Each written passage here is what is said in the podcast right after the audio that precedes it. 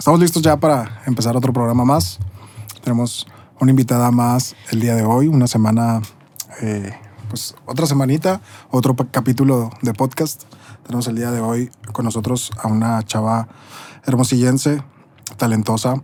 Eh, ahorita nos va a platicar de todo lo que hace, de, de sus, de sus diferentes actividades, de su trayecto y, de su familia. Vamos a platicar un poquito de todo. Está con nosotros Natsieli. Aplausos. Chingo de corazones.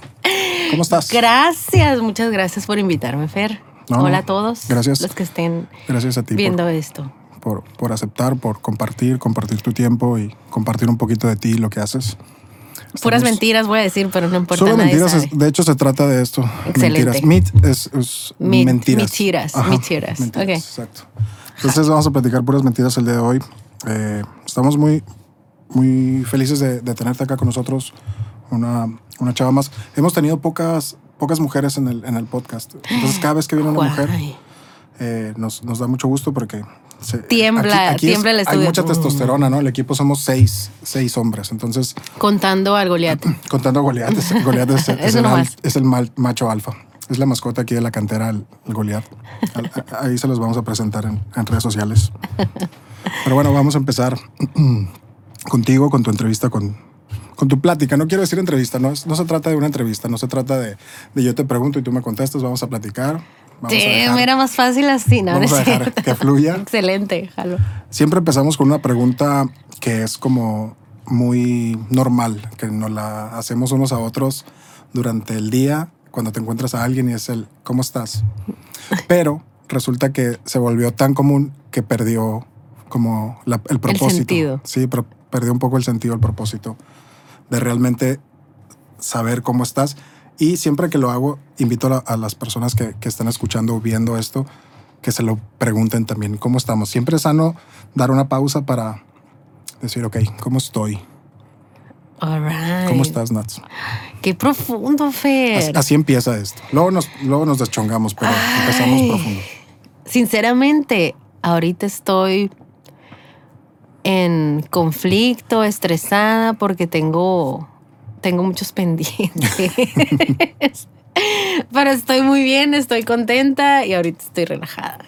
Estás en este momento de tu vida, ¿cómo, cómo te sientes? ¿Cómo estás? O sea, siempre el saludo es ahí, ¿qué onda? ¿Cómo estás? Y la respuesta automática es bien, ¿y tú? ¿No? Entonces, muchas veces ni, nos interesa saber cómo está la persona, pero es una formalidad, un saludo. Claro. Entonces aquí nos interesa bastante saber cómo estás para empezar. Meet habla de mensajes en el tiempo, ¿no? Son las siglas de mensajes en el tiempo. Entonces vamos a hablar del presente, del pasado y del futuro. dark. Pero vamos a empezar, ah, exacto, es como una especie de dark porque vamos brincando en el tiempo y vamos escarbando de todos lados. Entonces, en este momento de tu vida, cuéntame cómo estás, qué está sucediendo. Ay, este momento de mi vida es, es muy caótico para bien. Ok, han llegado muchas cosas, este, como que se están reflejando muchos de los esfuerzos que en algún momento este, hice.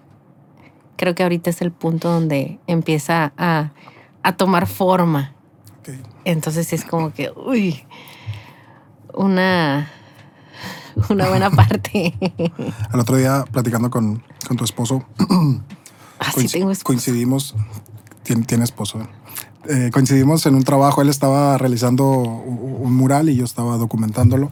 Y estuvimos platicando, ¿no? Y, y me dice, ¿sabes qué? Creo que, eh, tan- o sea, estábamos hablando de, de ustedes dos. y me dice, creo que estamos viviendo uno de nuestros mejores momentos de la vida.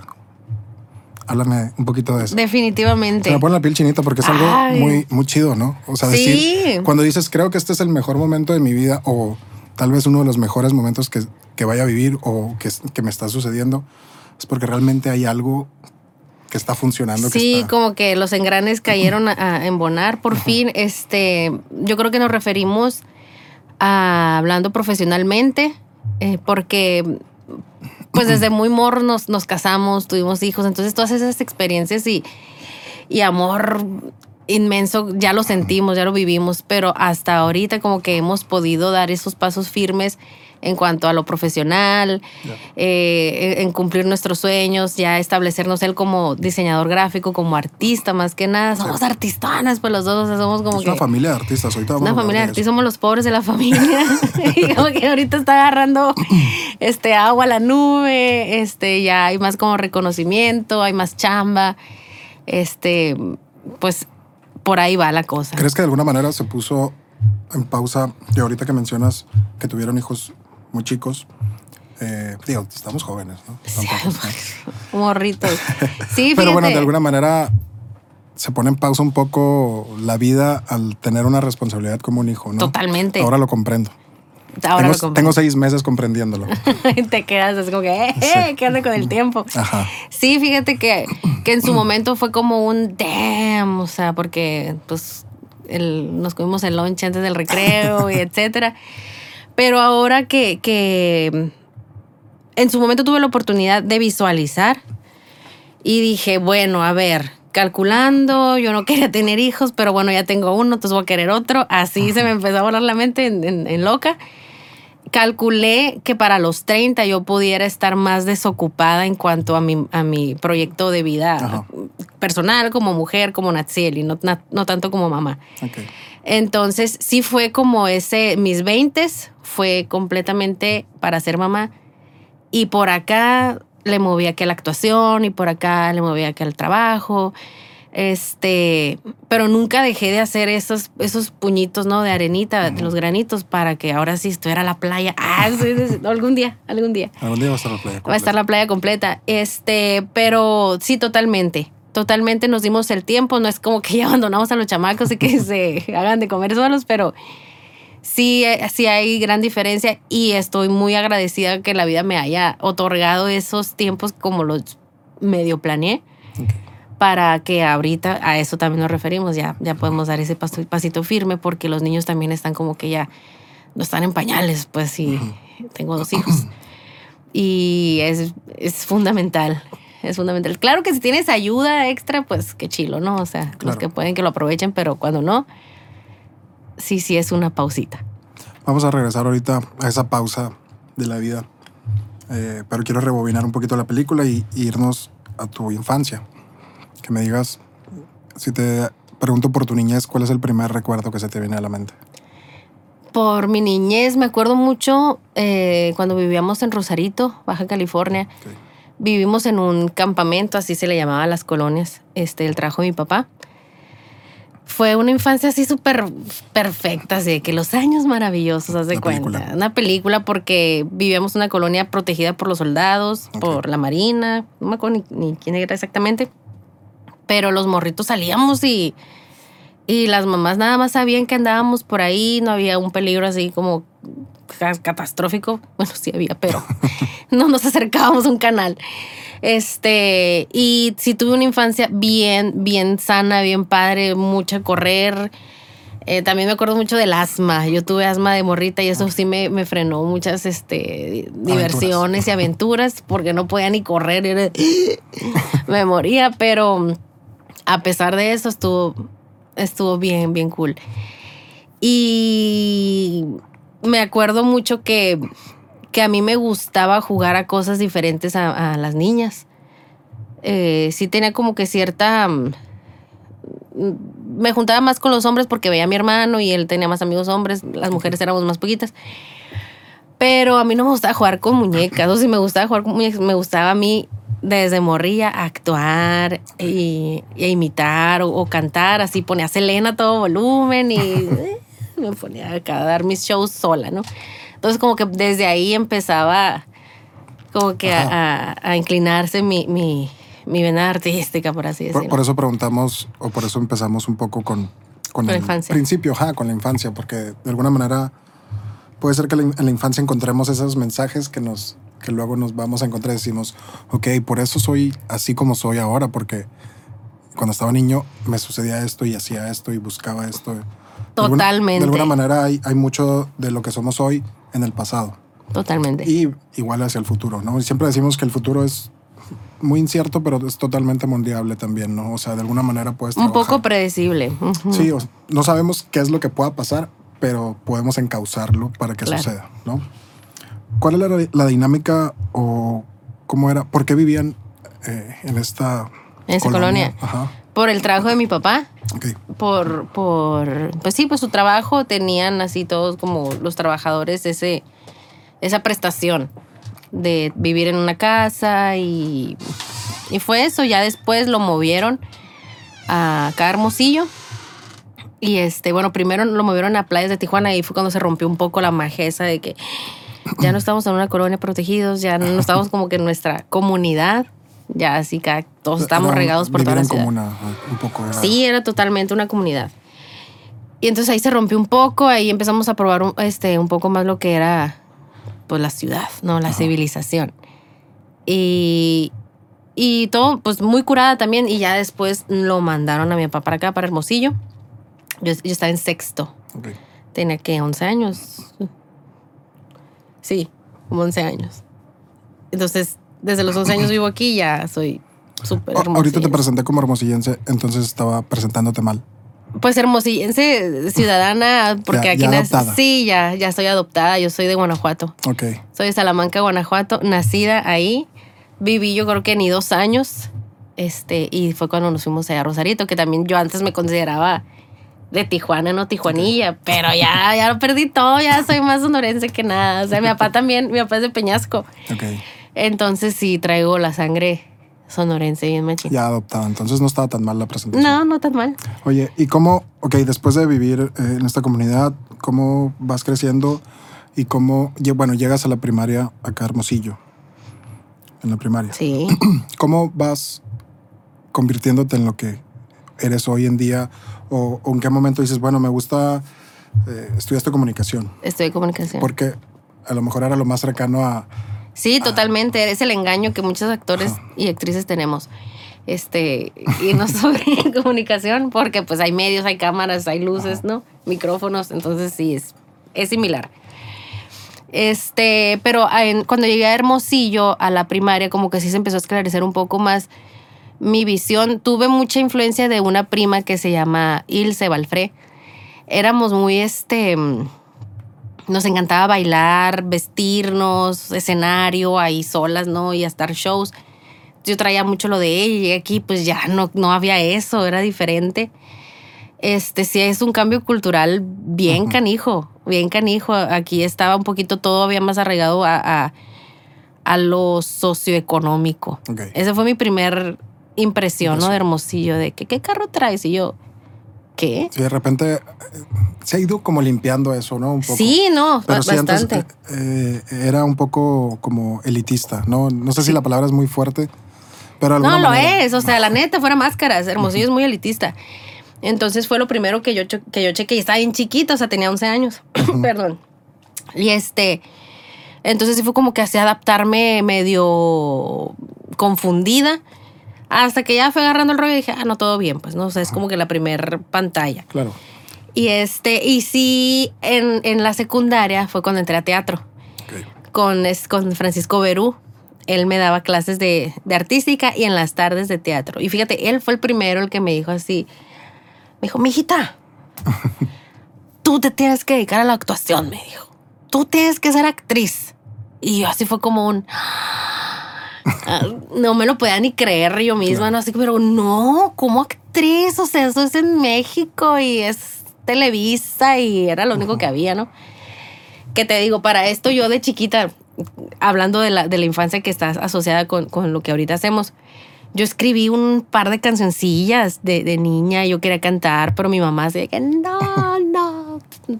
Pensaba lo peor, ¿no? Así, luego había pasado lo de Gloria Trevi, entonces era como que estaba bien, estaba tenso, estaba tenso el asunto. Y este, entonces llegué aquí y yo ya había olvidado un poco esos sueños porque, pues es cierto, mis papás tenían razón, quieras o no. Y este, entonces ya como que el, el Perú fue como el que me lo volvió a...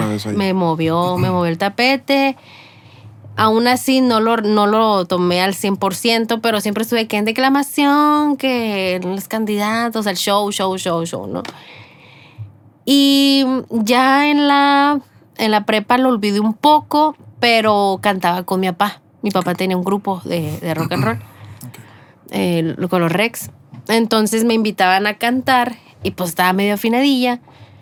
Y este, ahí fue cuando me subí a los escenarios, les, les perdí el miedo y empecé, guau, guau, guau, guau. Y sí, me encantó y todo lo que tú quieras. Ya después me enfadó porque los, los ensayos eran bien noche. Yo quería, ya empezaba a salir y era así como que, ay, no, ya no quiero.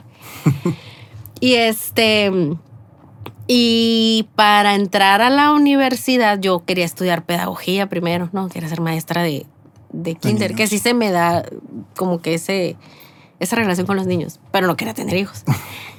y este, y casi tres meses antes de entrar a la carrera, así de que yo, Nel, quiero estudiar comunicación, porque mi carnal, perdón, eh, mi hermano, el Temo, estudió comunicación, entonces su último cuatrimestre fue cuando hicieron cortometrajes. Y te tocó a ti ese. Claro, o sea, yo andaba de meticha, iban a la, a la casa a grabar, ok, ayúdenme con esto. Y yo así de, esto es, esto es, escuchaba los spots de radio que hacían y yo, no, no, no, que comunicación. Y mi papá así de ching. Otro comunicólogo. Otro comunicólogo no puede ser. Mi papá es ingeniero químico, ¿no? Ya sabrás, o sea, él juraba que alguno de los dos íbamos a Va a ser químico. estudiar una ingeniería. Es carrilla, papá. Y este, y de que no, pues todo bien. Y no me arrepiento para nada, o sea, sí me considero completamente comunicóloga, así 100%. Me encanta la carrera, eh, pero sí, ya que terminé, dije, no, pues sí, soy comunicóloga, pero sí entré engañándome a mí misma, pues, ¿no? O sea, yo debí haberme ido a las artes y, y era por allá a, a la Unison, no sé. Pero todo bien, pues lo que aprendí lo aprendí bien chilo y ahorita lo estoy ejerciendo de alguna otra manera en mi trabajo. Este, una de mis múltiples facetas de, de vida. Y sí, eh, me encantó cuando me gradué. Bueno, no sé si quieras preguntarme Sí, sí, sí. algo al, al respecto de... No, sí. Después de la universidad. eh, Es la parte como del- de, cómo va cambiando. Bueno, no cambiando, sino cómo va guiándose el camino hacia, hacia el presente, ¿no? Totalmente. Y, y creo que sí, hay, hay- digo, yo también soy comunicólogo por el, el mismo, el mismo pensamiento, ¿no? De, de- de decir, no, es que el- comunicación es el, es el medio que a lo mejor es lo más cercano, pero obviamente no, no es el camino indicado o el más indicado, ¿no? Pero bueno, sí, de alguna manera yo decía, bueno, es que me gusta este, el rollo del el show business, ¿no? El, el- la, televisión, el radio. Entonces, de alguna manera fui como metiéndome poco a poco al medio, o sea, ya tomaba fotos. Antes de entrar a la escuela, tomaba fotos y de alguna manera dije, pues, comunicación es lo más claro, cercano, ¿no? tiene clase con- de fotografía, por ahí es. ahí- ahí sí, tiene que ser. Sí. Pero bueno, al final terminé yéndome a estudiar a Guadalajara, fotografía. Ok. Este, y, y de alguna manera pensamos que, que comunicación nos da las herramientas, pero luego resulta que nos da muchas herramientas y luego no sabemos qué hacer con ellas porque son demasiadas, Demasiadas. ¿no? Es- Es, Demasiadas. como el rollo comunicólogo. Que ahora ha cambiado bastante la dinámica porque ahora los niños pueden hacer, o sea, son los niños con la tecnología y las redes sociales tienen todo para... Sí, nos están quitando la chamba. De alguna manera ca- cambió la dinámica, ¿no? O sea, antes nosotros decíamos, no, es que para estar enfrente de un micrófono o de una cámara hay que estudiar comunicación. Y ahora, para estar enfrente de un micrófono y una cámara necesitas tu celular y hablarle al mundo, ¿no? Ha Pues cambiado sí, un ¿no? poco O sea, la dinámica. se, se dice muy fácil, pero pues no cualquiera lo puede hacer o, o lo hace. Sí. Este, pienso que sí, la, la carrera de ciencias de la comunicación en un sentido Sí, va a no, tener no que. estoy diciendo que no estudien, ¿no? No, no quiero... Sí, sí, trucha. Estudien, no, no le hagan caso. No, no es cierto. Sí, sí tienes razón a lo que voy. Pienso que sí estaría curada que la, la licenciatura o alguna especialidad se tornara a las redes sociales, porque, es una de las herramientas. Presente, ¿no? En, el- en la educación, las tecnologías. Sí, de cierta manera. Bueno, quién sabe, nunca, ya no he visto los temarios y los, y los las nuevas este, materias que lleva el plan de estudio. Pero definitivamente es un nuevo medio de comunicación, pues así como la tele, como la radio, ya llegaron las redes sociales y si te fijas ahí está la publicidad del mil por ciento. Claro, y de alguna manera eh, tu carrera no quiere decir que por las redes sociales haya crecido, pero sí tuvo una expo- o sea, exponencialmente. eh, las redes sociales le dieron un levante a lo que ya hacías o lo que tenías mucho tiempo ahí y soltando, Totalmente. ¿no? Sí. ¿Cómo, cómo, cómo es las redes sociales eh, para ti? O sea, ¿qué son? Ahorita, que este son, momento. en este momento, bueno, son eso, fue una herramienta, fue como... La pensaba mucho. A mí ya me decían, no, que acá está influencer y que yo jamás en la vida les decía, no, no, no, ni se les ocurra. Eh, me daba, porque veía el prototipo, ¿no? De, de, de lo que se estaban formando las, las influencers haciendo. Pues no me gustaba, yo no me sentía como parte de. Y se dio de manera accidental en la pandemia, ¿no? O sea, que empecé a hacer videos chistosos porque me encantó TikTok y yo quería hacer el lip sync y eso y, y, mm, me gusta mucho, se me da. Y empezaron como que a, a agarrar fuercita los, los videos más en WhatsApp, o sea, a pesar de Instagram y Facebook, todo fue más por Sí. WhatsApp. Y este, empecé a tener seguidores, pues y yo de, "Ay, ¿qué es esto? ¡Qué nervios! De repente 300 personas veían mis historias y de repente se fueron a 2000, ¿no? Así que yo no sé ¿Qué está quiénes sucediendo? son, qué está pasando, o sea, que estoy grabando, no grababa a los niños, por ejemplo, me daba mucho pavor. Fue todo un show, o sea, como captarlo y fue muy rápido, ¿no? Fue en la pandemia.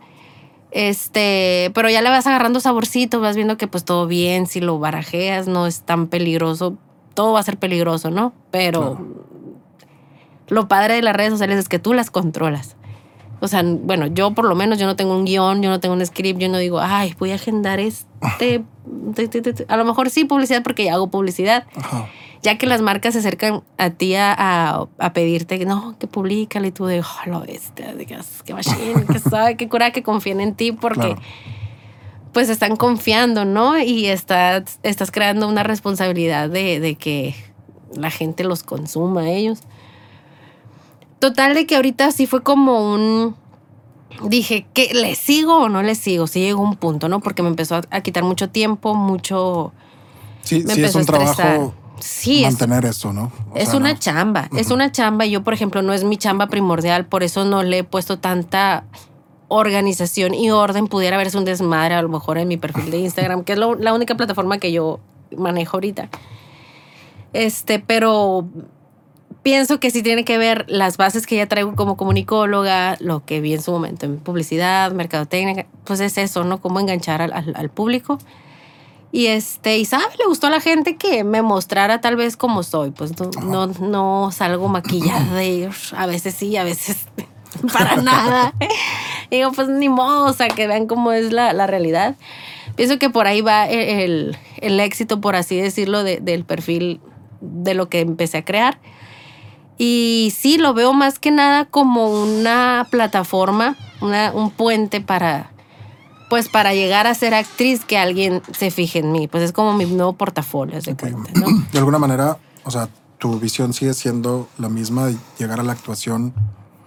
eh, pero bueno, las redes sociales. Y lo hablábamos con, Totalmente. con, con Alejandro eh, Félix acerca de, de cómo ahora los actores no solo tienen que ser talentosos, sino que también tienen que tener una base de, de seguidores en redes Sí, sociales. les están pidiendo seguidores a los actores. Yo no sabía, pero ya me dijeron que, que les están pidiendo mínimo un número. Y yo así como que, güey, qué pe... No, no hagan eso. Así no era. Así no era, no debe ser.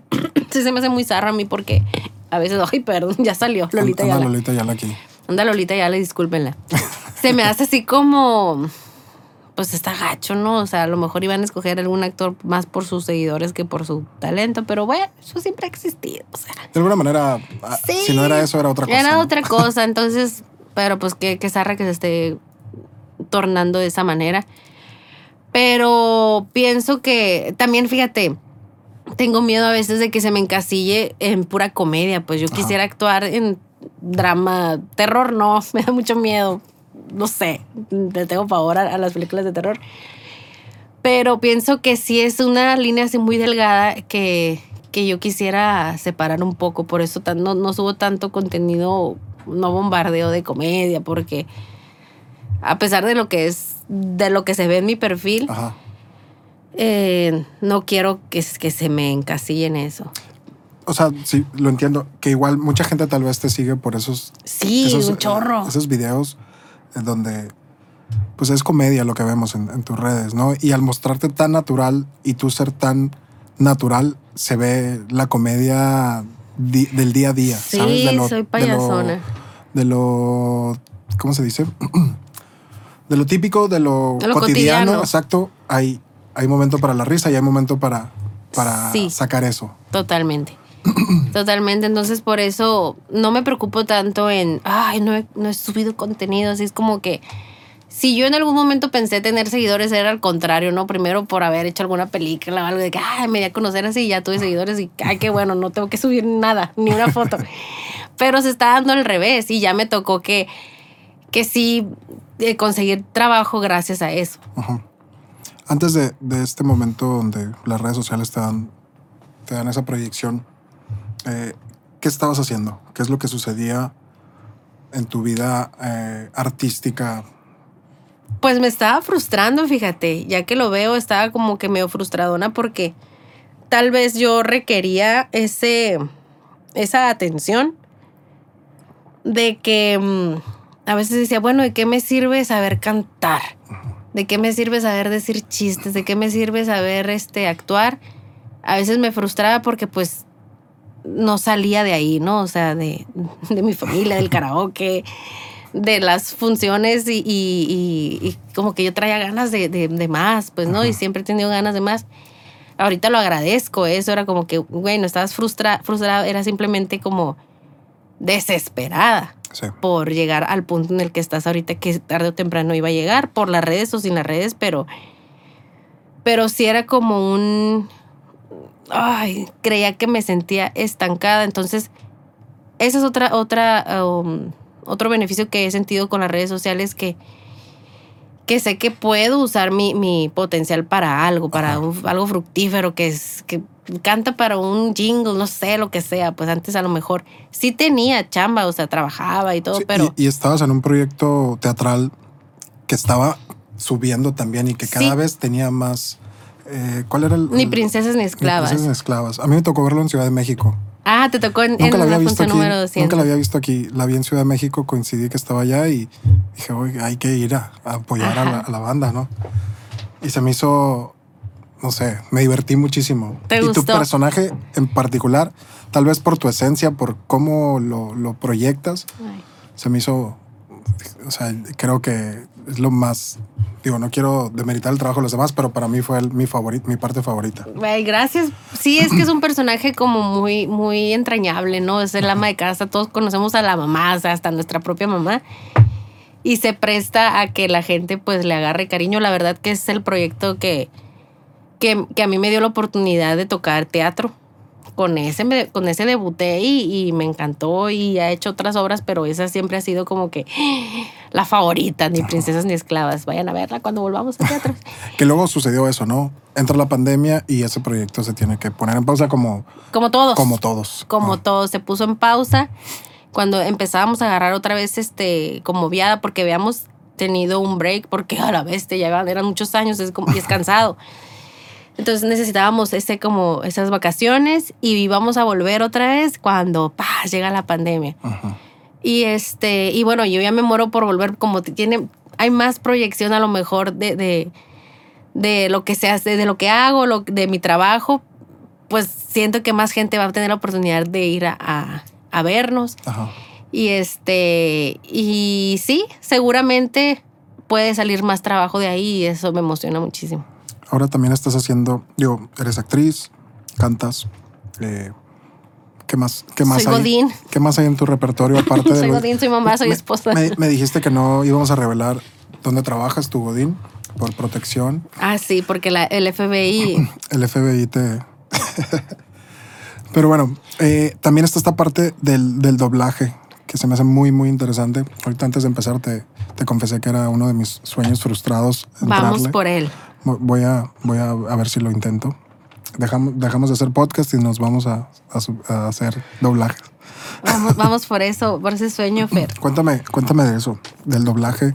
¿Cómo llega, cómo llega eso a, a mi vida a tu vida? ¿Cómo lo buscas o cómo una compañera de mi trabajo me, me comentó este que ¿De su tu trabajo, hijo Godín? de mi trabajo Godín me Ok. comentó que su hijo estaba en, en SDB en un estudio de doblaje yo qué le dije "Do- aquí doblaje en Hermosillo sí güey que no sé qué yo pero cómo no que César Parra yo ah ya sé que es el César Parra pues locutor de la máxima en la tele en aquel entonces Sí, él y su papá tienen muchos años este, intentándolo, queriéndolo hacer, ya doblaron en algún momento, esto y lo otro.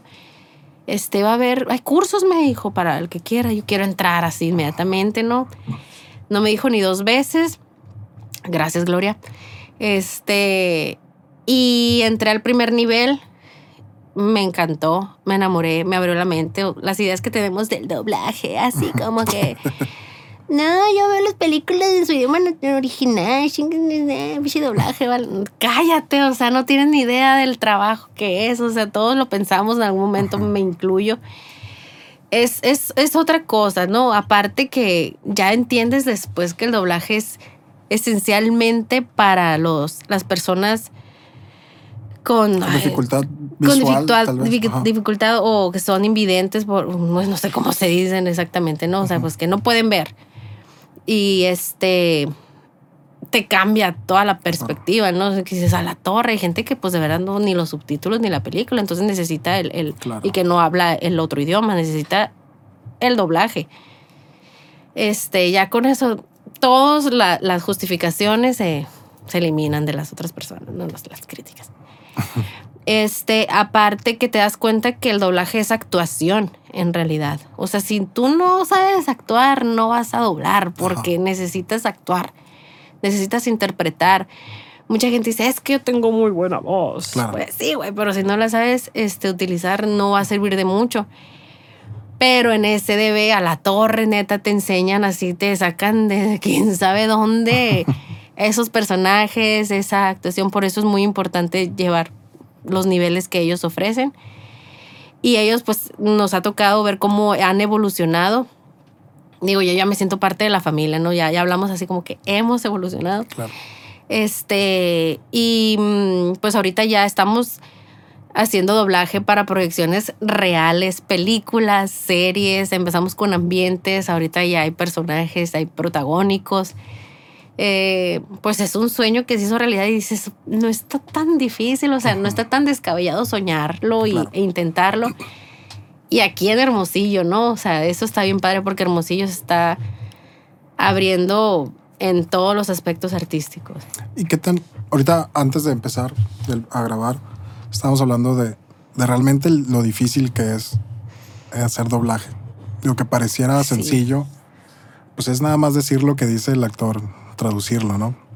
Pero hay un trabajo de, matices, de voces, de modular, de subir, de bajar. No sé, yo no estoy inventando lo que estoy diciendo. No tienes la gran idea. Ahí vas, ahí Ahí la llevo. Entonces, se, es, un trabajo difícil. Lo real, realmente no es algo sencillo. Y, y justo te decía, ¿sabes qué? Quiero hablar de esto en, ahorita que ya estemos grabando, porque justo cuando venía para acá, venía en el carro y escuché una entrevista que le hacen a un chavo que ganó medalla de oro de Cuba, creo.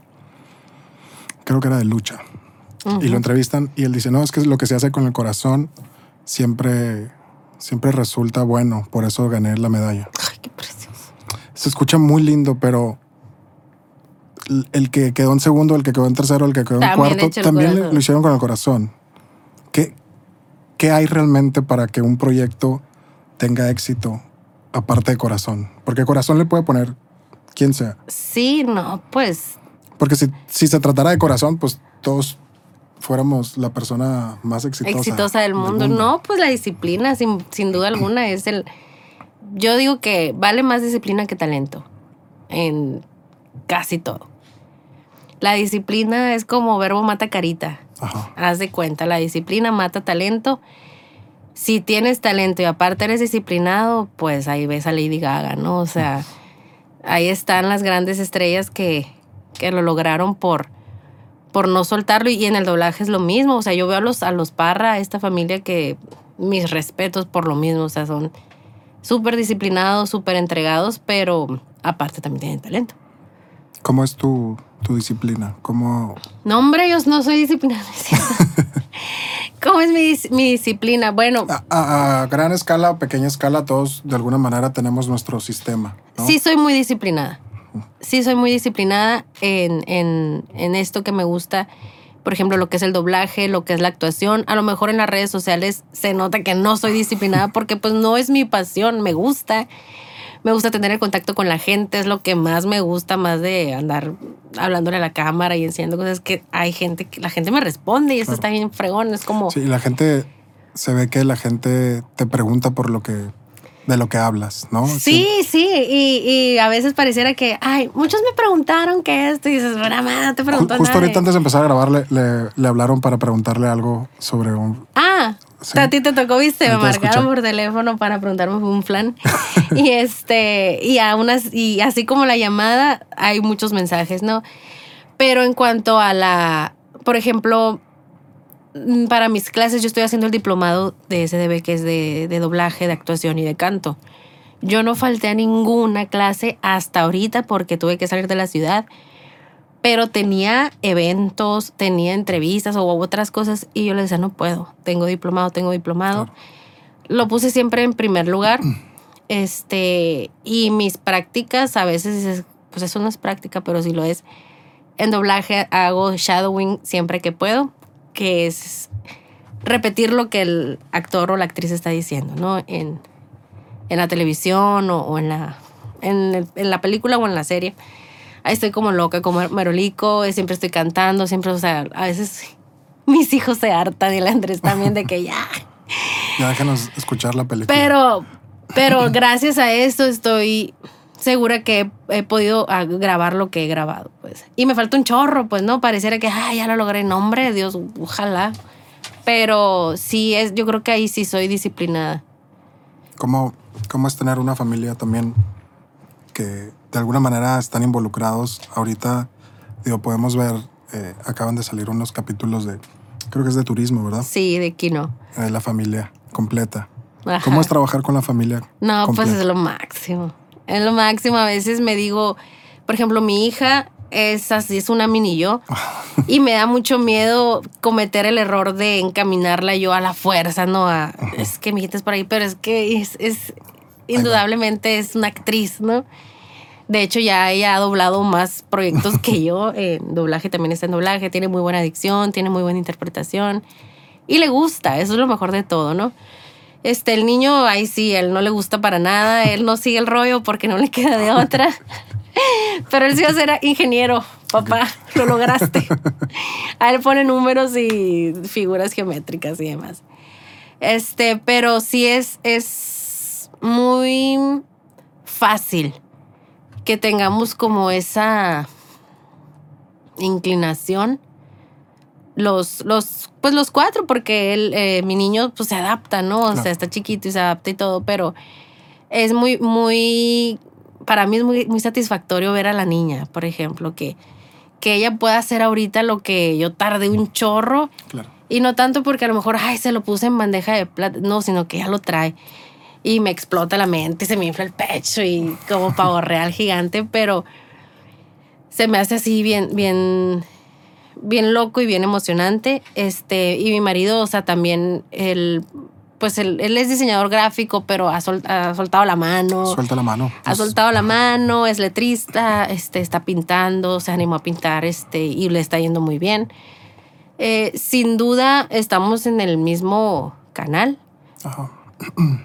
Y es importante eso, ¿no? O sea, él me apoya un montón. A él no le interesa el doblaje para nada, pero, pero me entiende. Claro. O sea, no es un ¿Y qué tan, qué tan difícil es, una familia, o sea, que la familia esté en el mismo canal? O, hablando de Andrés, por ejemplo, que son pues los, los ejemplos o, los que llevan a la familia, ¿cómo es estar de acuerdo y estar en sintonía y estar juntos trabajando para, para un propósito que es la misma familia, pero eh, involucrarlos a todos en lo que hacen y, y llevar por algún rumbo? Pues. Ay, perdón. La Lolita ya la anda con todo. Te digo, es, es este. no sé, a veces me siento como que bien bendecida y digo. A lo mejor no todas las familias son así, a lo mejor muchas sí lo son. Pero sí, sí lo veo y sí pienso que somos muy afortunados porque mm, no, no, no, no te puedo decir que ay, antes de casarnos siempre supimos que íbamos a lo mismo, ni sabíamos, pues estábamos bien morrillos. Ajá. Y Me imagino este, que hubo las complicaciones de la edad y, y de, de lo que se venía Machín. encima. ¿no? O sea, nosotros empezamos al revés, ¿no? Muchos de que empezaron viajando y así, nosotros de que contando las monedas, porque la guardería, que el- la ropita, o sea, empezamos al revés de cero hasta ahorita vamos agarrando como que a eso también se refería el Andrés, ¿no? Ajá. Empezamos al revés como, como otros amigos que apenas se van casando ahorita y yo de que apenas se van embarazando.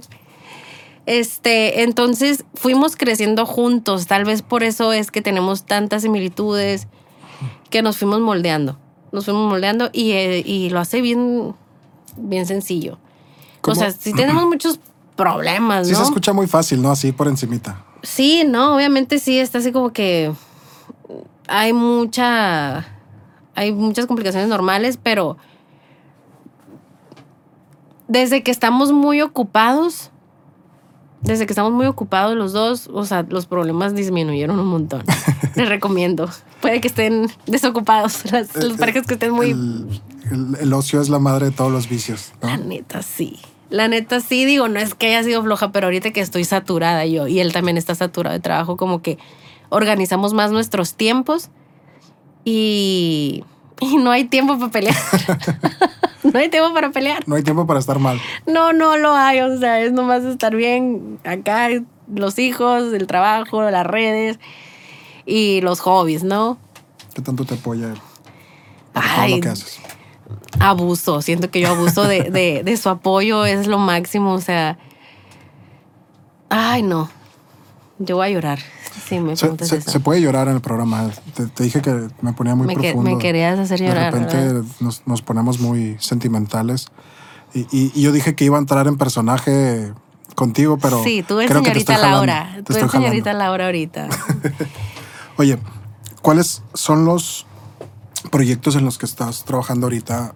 Eh, cuéntanos un poquito de, de lo que estás haciendo así, eh, aparte de la actuación, eh, redes sociales, que redes sociales también ya se ha, con- son- se ha convertido en un trabajo para ti. Sí, fíjate, no he mencionado los, los en vivo, los Avalives, que son como mis podcasts, por así decirlo, que también surgieron por, por Pandemia. accidente, por pandemia. Este, pues empezaron a tomar forma, me encantó, no sabía que yo podía entrevistar, que se me da, dije, ah, mira, otra comunicóloga también, que tratando de rescatar mi carrera, ¿no? Por todo lo que estoy haciendo. Este, quiero, eh, quiero meterme un poquito más a, a lo del Sabalive Ajá. que es así como mi proyecto, mi programa, que no lo he podido así, tras Aterrizar bien. ¿no? aterrizar a mil por ciento, está porque no tiene un formato establecido así muy, uh, muy formal. ¿De qué se trata el Sabalive? El Sabalive es igual, así como esto, es una plática, eran unas pedas, era pistear y todavía se pistea si el invitado lo, lo- así lo quiere, pero era platicar a distancia, ¿no? O sea, convertir los sábados de la pandemia, que eran a lo mejor aburridos y tediosos, en una peda comunitaria, pero con un invitado especial. Cool. Y se, se fue quedando, se fue quedando y todavía ya, ya que se cumplió un año, fíjate, ya, ya lo registré. Me siento muy, muy, este, orgullosa, una, muy adulta, porque registré mi primer, mi primer marca. Y em, pues traigo eso, eh, traigo otra obra de teatro que me invitaron. Sabe, fíjate, no soy tan, tan... No me gusta absorber tantas cosas porque cuando lo hago, yo como zarigüeya ya no funciono. O sea, patitas arriba porque mi, mi trabajo me quita mucho tiempo Ajá. Y no puedo, es muy demandante y, y la verdad ahorita es mi prioridad. Me dicen, es que salte de tu trabajo, dedícate a esto. O sea, Claro, es muy fácil, ¿no? Decirlo. Cállate, huevón. O sea, ajá, te- le estoy apoyando a mi marido. Tenemos dos hijos, o sea, estamos bien. A lo mejor después, quién sabe. No, no digo que no, nunca digas nunca. Como dices el futuro, pues ahí está y quién sabe. Pero por lo pronto no está en mis planes renunciar. Estamos muy bien y me permite hacer lo que me gusta. Entonces, ahí voy, ahí voy. En algún momento tengo que entrarle de lleno a algo. Y sí va a pasar. Pero ahorita voy despacito. Vamos a regresarnos tantito. Quiero hablar de la familia. Siento que es, es como algo que nos puedes compartir mucho Ajá. desde ¿estabas terminando la, la escuela o ya habías terminado cuando se enteran que están embarazados? No, ya. Ya habías terminado. Ya, ya estaba más peluda. Tenía 23 años. Este, ya. ibas terminando, ¿no? Iba terminando, ya tiene como un año. Terminé en el 2010 y me casé en el 2012. Este. Pero bueno, pues iba terminando, ¿no? Dices un año, pues, ay, wow, cuánta experiencia laboral y demás. Sí, no tenía trabajo, no tenía nada. Yo me había ido a Tijuana a buscar oportunidades de actriz. En realidad, mentira, me fui por, por despechada. No me quería quedar en Hermosillo llorando. Pero allá la gente me creyó, me la creyó, me la compró el que era actriz. Ok. Este, me acuerdo que vi la película de Edith Piaf, la de mm, La vida en rosa. Me cambió así de que, a ver, morra, ponte las pilas, tú tienes que ser actriz, déjate de cosas. Ahí fue con el sacudidón, entre lágrimas, por el Andrés, porque habíamos terminado. Y Un saludo al Andrés. Ay, sí. Es el amor de mi vida. y este, entonces como que hubo mucha pasión en ese momento y dije, "Ah, voy a ser actriz. Y llegué a Tijuana diciendo, soy actriz. Ah, qué curada.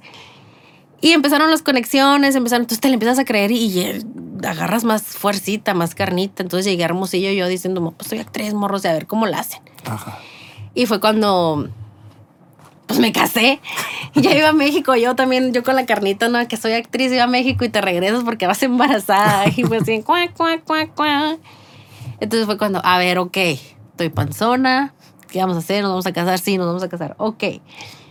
Y fue cuando te dije el viaje este, ¿no? De que pues voy a tener dos hijos y voy a seguir con mi carrera a los 30. No voy a estar tan, tan ruca, pero no hay pex porque la actuación es muy noble y, y siempre hay personajes para todo tipo, ¿no? Edad, físico y demás. O sea, de alguna manera tú lo visualizaste así. O sea, dijiste, ok, vamos a empezar una familia, voy a tener dos hijos y eso me va a dar el tiempo para cuando tenga 30 poder soltar un poquito, no soltar, pero de alguna manera un, un sí, sí, respiro. sí, un respirito. Y, y el Andrés estuvo de acuerdo, obviamente, ¿no? No es como que, a ver, no le quedó de otra, no, no es cierto. Este, él también estuvo de acuerdo porque pues tenemos la misma edad. Bueno, le llevo un año. Tenía que decirlo. Y este, entonces a los 12 nos prestó ese plan. Él no, al principio, no, espérate, como que dos hijos, ya que la Andrea tenga cinco años. No, estás loco, como tú no te embarazas, le dije. De una vez le dije a los tres años, Andrea tenía tres años cuando Braulio nació. Y este, y sí, o sea, funcionó, funcionó el plan. ¿Cómo, cómo es la, la vida creativa o la vida de un creativo que también es, es papá, que también es... eh, esa- te anda atacando bien duro. No quiere que hable. Ah. Perdón, continúa. Este, no, la vida de un creativo, mm, de alguna manera, pues es más desobligada, ¿no? Pareciera. Ahora, ahora me lo estás pasando a mí.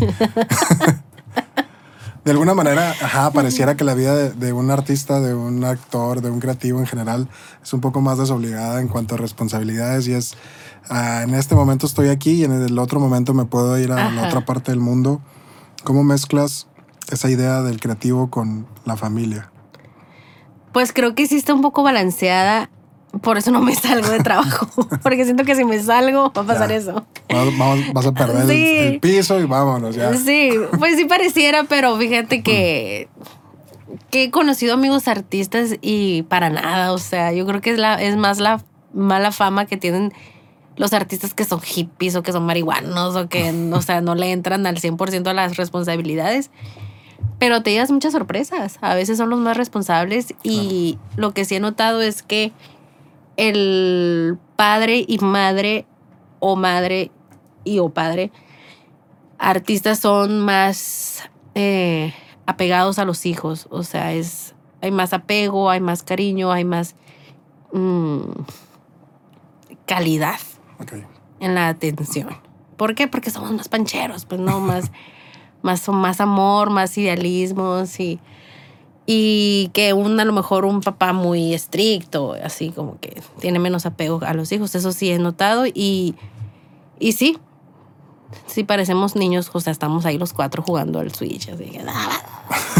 Sí, de alguna manera, eh, eh, piensas en portarte bien para cuando escriban tu biografía, cuando ya Ay, sí. tienen, tienen qué que poner puras cosas buenas, ¿no? Entonces, si no haces cosas buenas, pues, No hay ¿qué, evidencia. qué van a poner en la biografía? no, manches al rato, ¿no? No, todo bien, pero sí, sí, pienso que, que es responsabilidad de todos, artistas o no artistas, o sea, informarse sobre, sobre lo que pudiera ser mejor para tus hijos, ¿no? Pero sí es un poco más complicado, ¿no? O sea, al no tener un... Bueno, en tu caso tienes un trabajo fijo y, y- y la artisteada es, es viene Es después de, extra. de que ya están cumplidas las responsabilidades, por así decirlo. Pero cuando las responsabilidades es la artisteada, se convierte en un proceso medio complicado. Eh, no, no sé si lo puedas como visualizar. Como te digo, en tu caso, pues es- tienes tu, tu godín, ¿no? Ujú. Y después de eso ya haces los Avalives y los sketch y Sí. todo. Sí, lamentablemente en este país el artista es muy mal pagado, pues, ¿no? Ajá.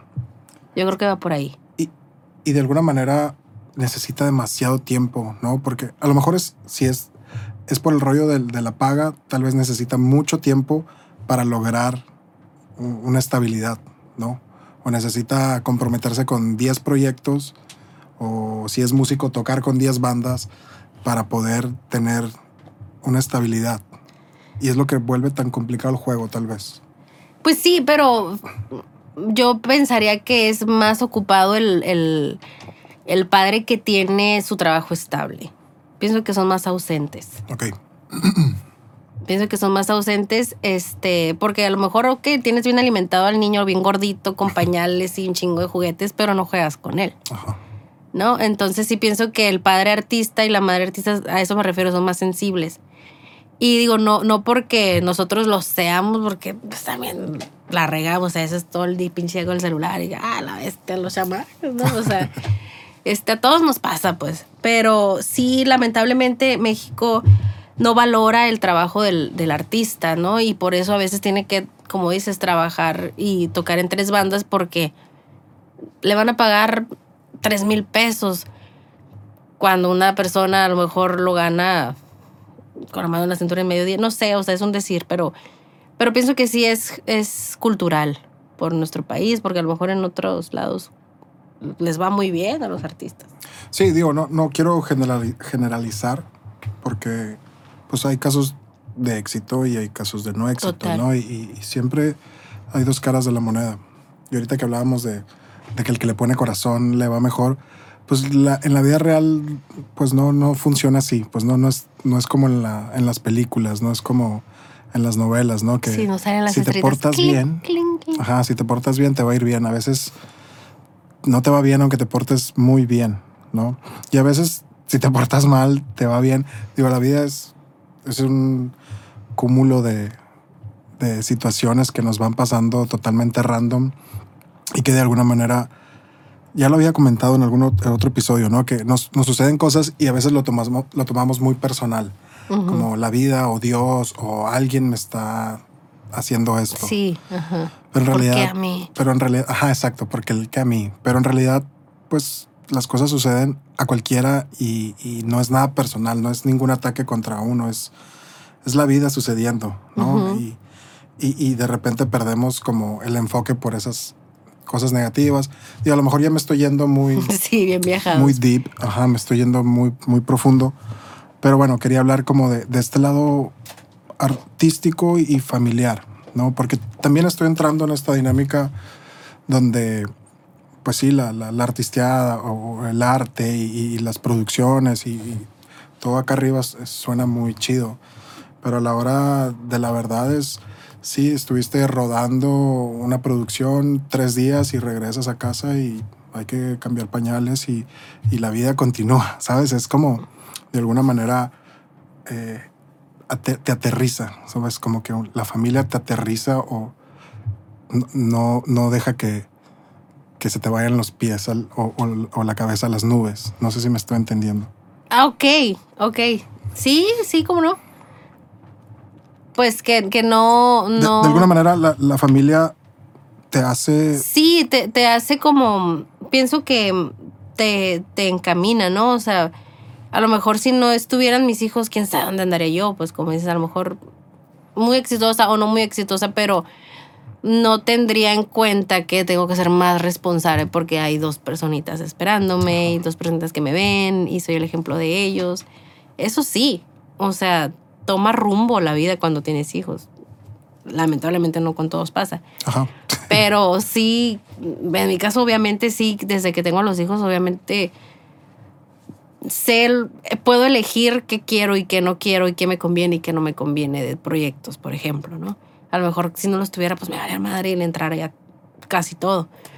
Este, pero sí, los hijos obviamente te, te encaminan y, y, esclarecen cualquier decisión que vayas a tomar. ¿Tomas, ¿Tomas todos los proyectos que vienen a ti o si tienes un, un consenso así de... Pues no son tantos, ¿no? Ojalá fueran un chorro, pero pero sí tengo mis consideraciones.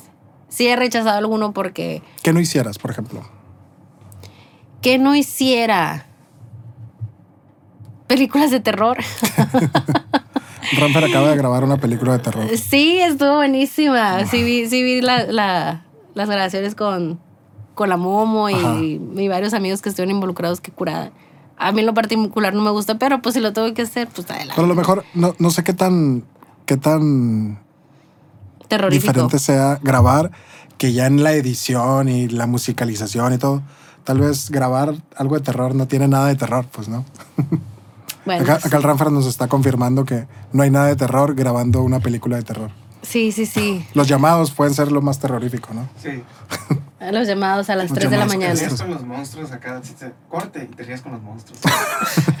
te ríes con los monstruos. Sí, sí, son, son ideas mías, ¿no? O sea, este, yo creo que a lo mejor eso no, no haría, no puedo decir no rotundamente, pero mm, también los desnudos, quién sabe si lo haría, ¿sabes? Es como que pienso muchas cosas cuando yo veo un desnudo y no tanto el, ¡ay! que él está tocando los senos. No, o sea, es otra cosa, es como más ideas internas que tengo yo, pues con mi cuerpo, con mi esencia, con mi espiritualidad, con mi energía, que es, es una ventana, pues, ¿no? O sea, mostrarte a lo mejor como un personaje, pero es tu cara, estás interpretando a alguien, pero con tu cuerpo, con tu cara. Claro tu voz. Entonces sí, son cosas que yo a lo mejor, si está bien jugoso, a lo mejor podemos platicar el contrato, pero no, o sea, son detallitos que,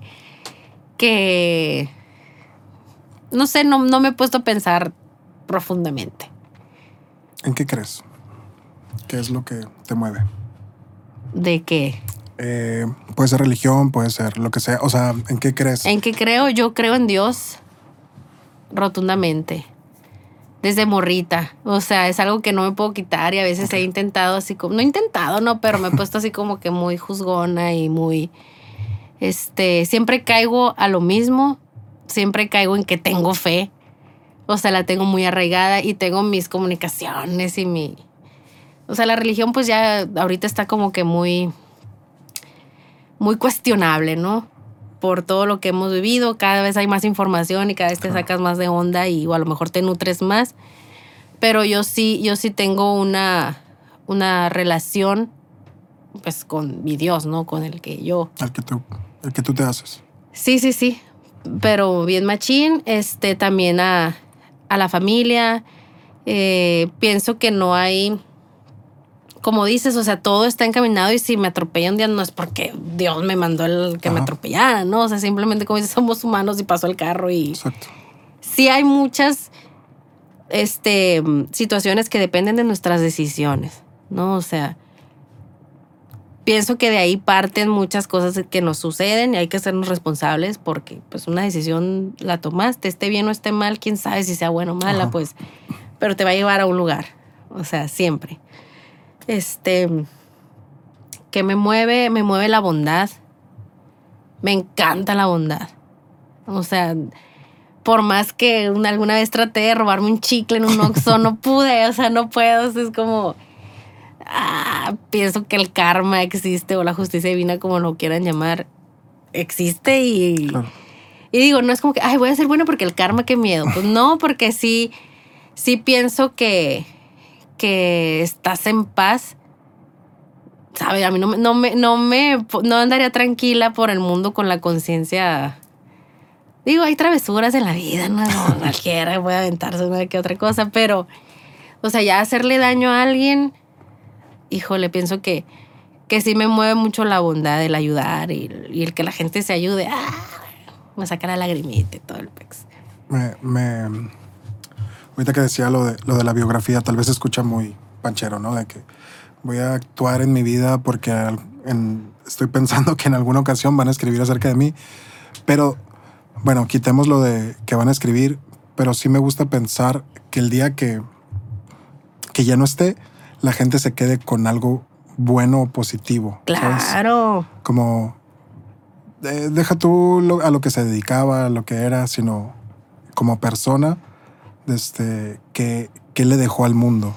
Sí, sí, sí, estoy completamente de acuerdo contigo. O sea, hay demasiada, hay demasiada gente mala, está podrida la sociedad. O sea, vemos mucho pederasta, vemos mucho violador, vemos mucho ratero. Pues te da un chorro de coraje que llegues a tu casa y que esté abierta y que esté toda revuelta y dices, me robaron lo que trabajé. O sea, esa es la maldad. Pues en realidad no, no hay que irnos a, a todo lo, lo espiritual y que diablos lo que tú quieras. La maldad está ahí en esos actos que que dices, bueno, es lo material, pero todo el esfuerzo y qué Claro. curada que la gente se acuerde de ti por algo que hayas hecho chilo, que les hayas dejado algo.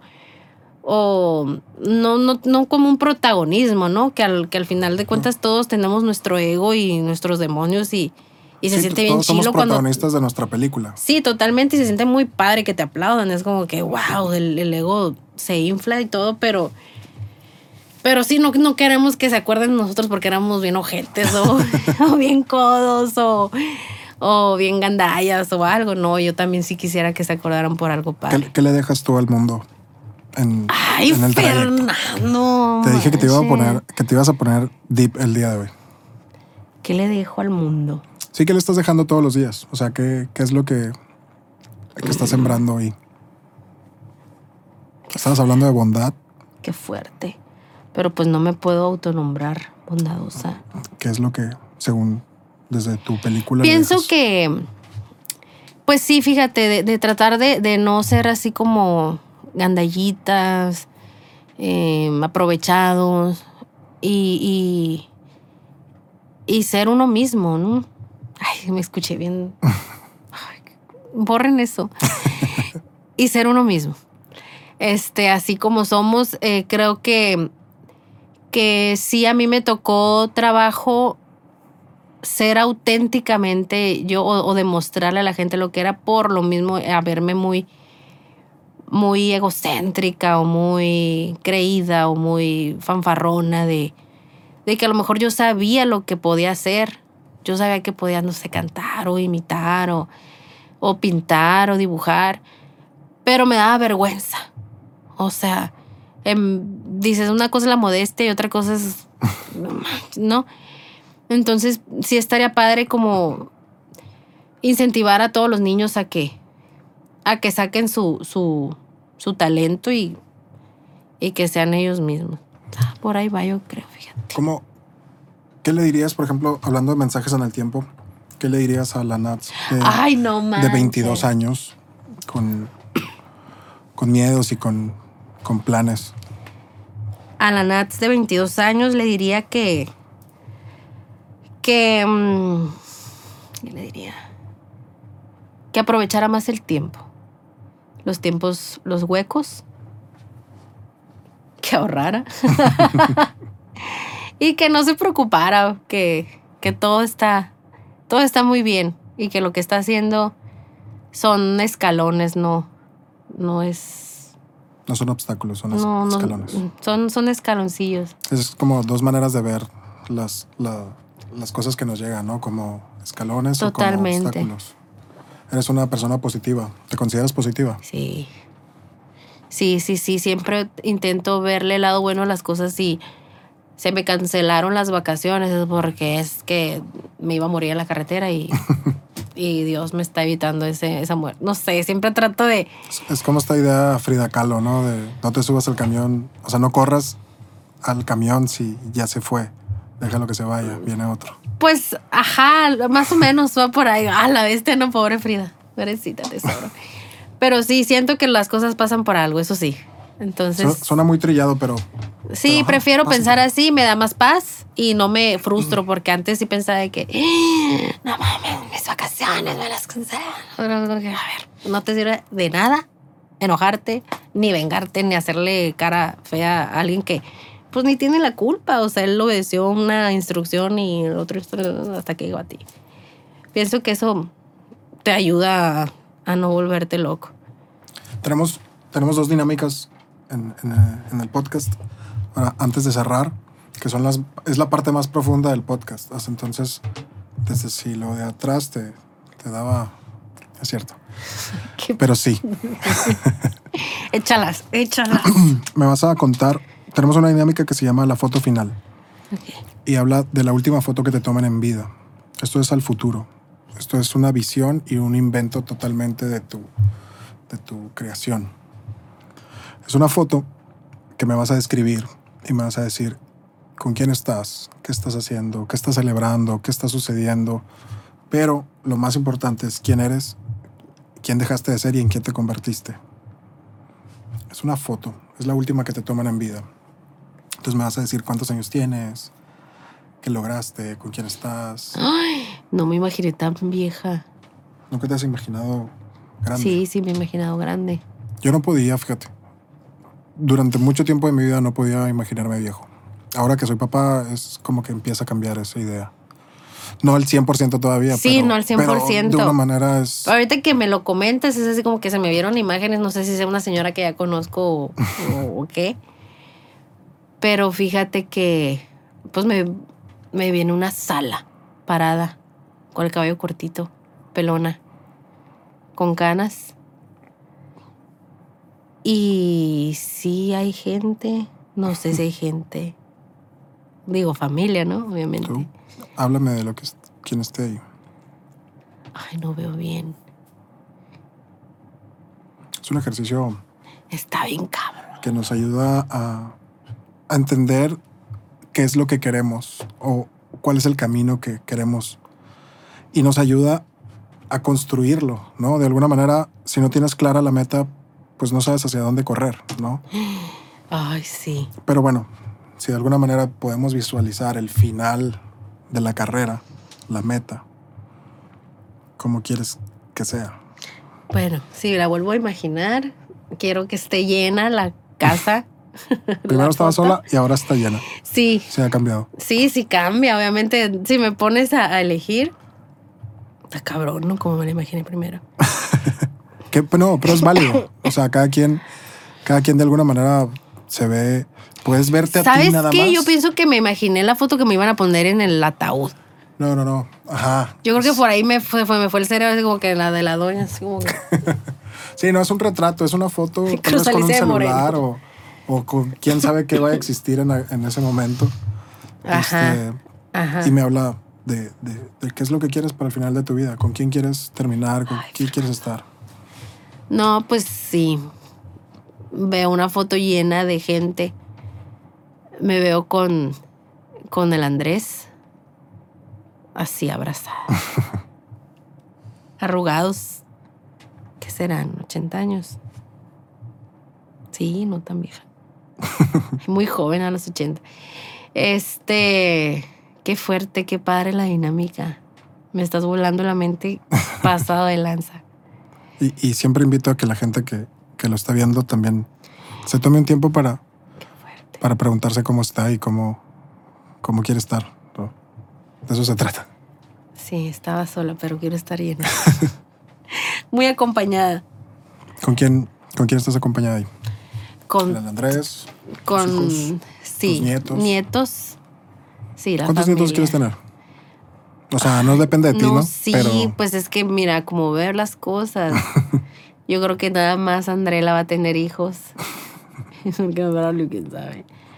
Sí quisiera tener casa llena, pero ah, como vienen las cosas del mundo y la sobrepoblación, es que también, la neta, por ejemplo, las, las fotos familiares de diciembre, donde está toda la familia, esas fotos son súper chidas, ¿no? Es- sí. o sea, si ves Sí. una foto de esas, encuentras un mensaje, ¿no? De eso se trata. O sea, de, de, de encontrar esos mensajes, ¿no? Y, y tú ves una foto de familiar de diciembre donde se reúnen los primos, los tíos, los- Toda la todo. bola, sí. Son, son encantadoras esas imágenes, ¿no? Sí, totalmente. Yo pienso que es eso y así ha sido casi siempre la historia de mi familia y la del Andrés. Siempre han estado las fotos así familiares atascadas, llenas, muy unidos. Somos muy familiares. Qué chido. Nos llevamos mucho con mis suegros y con mis papás. Mis papás y mis suegros también se llevan un chorro. Este, entonces yo pienso, quién sabe si estén en la foto, quién sabe si estén en la foto ellos, pero, pero sí, me encantaría una foto así atascada. Ojalá, ojalá se logre. ¿Estás, estás orgullosa de, de ti en esa foto? ¿De quién eres? ¿En qué te convertiste? Ay, sí. ¿Qué- ¿Cómo terminaste? ¿Cómo, ¿Cómo pudieras describir a esa señora de 80 años? Pues se ve mandona. se ve así como. Pues contenta con la, con la frente en, en alto, la barbilla en alto, fíjate. A lo mejor no quiere envejecer, pero pues ya se, se resignó. pero se ve bien, se ve contenta. Pelona, Sí. qué raro. ¿Te gusta la imagen de cómo se ve? Sí, sí, ya la veo más clara. Sí, sí, me gusta. De eso, de eso hablo, de eso hablaba al principio, ¿no? De que el futuro es totalmente incierto, pero de- también es un poco moldeable, ¿no? De alguna manera podemos trabajar en, en lo que queremos para el futuro y, y desde el presente es donde se trabaja eso, ¿no? Mm, Ay, qué feo. Ya para cerrar, tenemos otra dinámica. que este, este programa lo, lo veo como, o lo vemos como una caja. Una cajita de esas que llenas de cosas, entierras Ajá. y en ajá. 100 años. Vuelves a ella, ¿no? Y, y descubres o rede- redescubres cosas. Eh, se va a quedar en internet, se va a quedar guardado ahí en, en YouTube, en Spotify, el tiempo que dure internet. Quién Internet. sabe cuándo colapse. Pero bueno, ahí va a estar para que puedas regresar a él en una semanita, en dos años, en 40. Va a estar ahí para ti. Te puedes dejar un mensaje de ti para ti en el futuro. ¿Qué te gustaría encontrar en, el futuro, en esta, en esta cajita? Un mensaje para ti misma. Un mensaje. Pues. mm, fuerte. Pues yo creo que dar las gracias. Mm, Me daré las gracias, te daré las gracias, Natsieli. Em, me recordaría lo feliz que soy lo divertida que ha sido mi vida, fui yo. Se escucha un ruido. Eh, lo, lo bendecida, lo estresada, lo mejor, que, que a veces, que a veces me, me pongo pero más que nada lo, lo feliz y agradecida y bendecida que soy por, por la vida que me tocó, que nos tocó. Y espero estar así de plena a esa edad. No sé, te quiero mucho. Que así sea. Qué fuerte. Es, es fuerte, ¿no? Pero eso es, es, es un regalo también, ¿no? Sí. Es un regalo que, que, que nos podemos dar. Guardar algo para después. Dejar un mensaje ahí. Un agradecimiento, un simple gracias por dejarme habitar este cuerpo todos estos años. Está más que chido, ¿no? Y, y normalmente se nos pasa la vida sin agradecernos a nosotros mismos, ¿no? Por, pues por seguir, por estar ahí, por intentarlo, por crecer, por madurar o por estar. O por todo, por estar. Muchas gracias por, por tu tiempo, muchas gracias por compartir, por compartirte. Este, me, me divertí. Tuvimos problemas técnicos antes de empezar el programa. Sí, había muchas moscas. Había moscas, como en todo Hermosillo hay muchas moscas. en la casa. Pero bueno, estuvo bastante divertido. No, muchas gracias a ti, a ustedes, a todo el equipo, están muy pro. Este, me sentí muy cómoda. Muchas Sí. gracias. Me volaste la cabeza varias veces, vas a ver. Me Eh, eso me Dejamos, encanta. dejamos un poquito de tarea también para que los, lo que nos ven, los que nos ven, puedan pensar un poquito más las cosas y, y ver hacia adelante y ver hacia atrás y, y sentir el presente, Sí, da- que es lo más importante, ¿no? Sentir el presente. totalmente. Porque lo la piensas tres veces para saber lo que le vas a decir al futuro. Sí. Y muchas gracias a los que hayan aguantado hasta ahorita. Lo hayan visto todo. No, pues muchas gracias a ti. Gracias. Eh, eh, vamos a ver este capítulo y vamos a compartirlo. Vamos a compartir tus redes también. Muchas gracias al, al equipo que siempre está al tiro, al Ramfer, al Cacalo, al Medina, al Mois. Y un, un agradecimiento también a, a Luis especial. Hoy voy, a, voy a aventarme un comercial, es el primer comercial que me A ver, qué suave. Me, me dio esta playera para, para, para el programa de hoy. Es de su marca. eh, el mildo.brand es, es la marca ahí para que lo, lo puedan encontrar. Mildo Mildo, es, es el que nos ayuda con todo lo que es diseño para el podcast. All Y right. tiene, tiene su marca. Y bueno, un saludo para él. Muchas gracias a los que nos siguen, a los que nos están de alguna manera pendientes de lo que hacemos. Este es el episodio número 20. Ya son 20 programas de este Wow, podcast. felicidades. Ahí va, ahí vamos. Ahí va. Muchas gracias también a Erison, que son nuestros patrocinadores. Y bueno, gracias a los que nos ven y, a los que nos siguen viendo. Y nos vemos en la otra. Gracias de nuevo, chicos. Gracias a todos. Chingo de corazón.